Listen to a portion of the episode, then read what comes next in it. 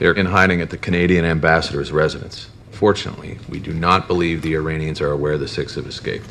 Sir, if these people can read or add, pretty soon they're going to figure out they're six short of a full deck. The only way out of that city is the airport.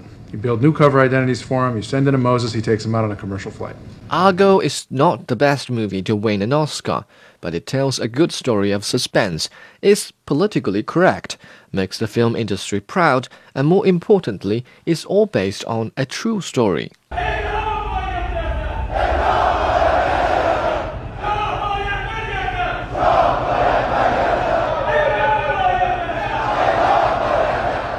Declassified documents revealed a side story to the 1979 Iran hostage crisis. When angry Iranian students stormed the American consulate in Tehran, six American diplomats escaped the compound and took refuge in the Canadian embassy. The CIA and the Canadian ambassador Ken Taylor worked hand in hand to bring them home, using a cover story involving the movie industry. The six refugees, with the assistance of CIA agent Tony Mendez, all disguised as a Hollywood crew scouting for locations, they successfully get past the heavily guarded Iranian airport and made it home. What am I making? I need you to help me make a fake movie. Came to the right place.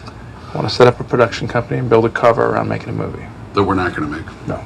So you want to come to Hollywood and act like a big shot Yeah. without actually doing anything? No. You'll fit right in.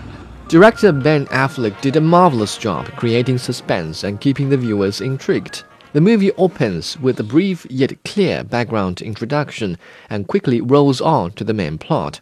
As the CIA and film crew struggle to design and execute the exfiltration plan, viewers are constantly reminded of the dangers they face. This style of editing, plus the configuration of costumes and settings, generate a sense of thrill and authenticity. But sometimes the reference to dangers appears overly dramatic, and there is definitely dissatisfaction over the downplayed part of the Canadian authorities. You got six people hiding out in a town of what? Four million people, all of whom chant death to America all the live long day. You want to set up a movie in a week. You want to lie to Hollywood, a town where everybody lies for a living.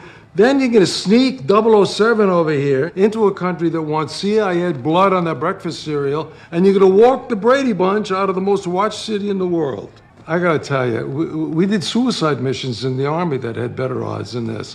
The movie is politically correct because it depicts a government that is concerned with the safety of its citizens, although there is also an allusion to the US responsibility for causing the upheaval in the Middle Eastern country.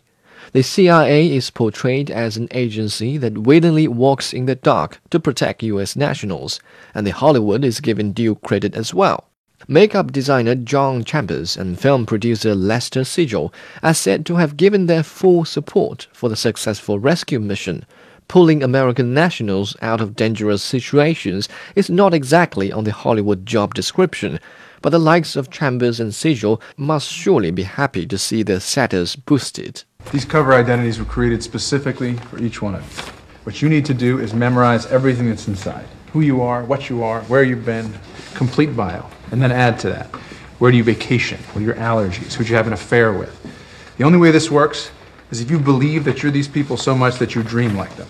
The fact that everyone is pleased with the story, plus the legendary glow derived from a previously top secret archive, make the movie particularly attractive, yet very easy on the characters. Affleck himself plays the lead CIA agent, and his approach is low key. The same can be said about the rest of the cast. None of them make noticeable efforts to boost the story. It takes care of itself. Such is the advantage of Argo, so I'm not surprised that it pleased the Academy and received the Best Picture prize. Yet still, I believe it deserved no more than 7 out of 10.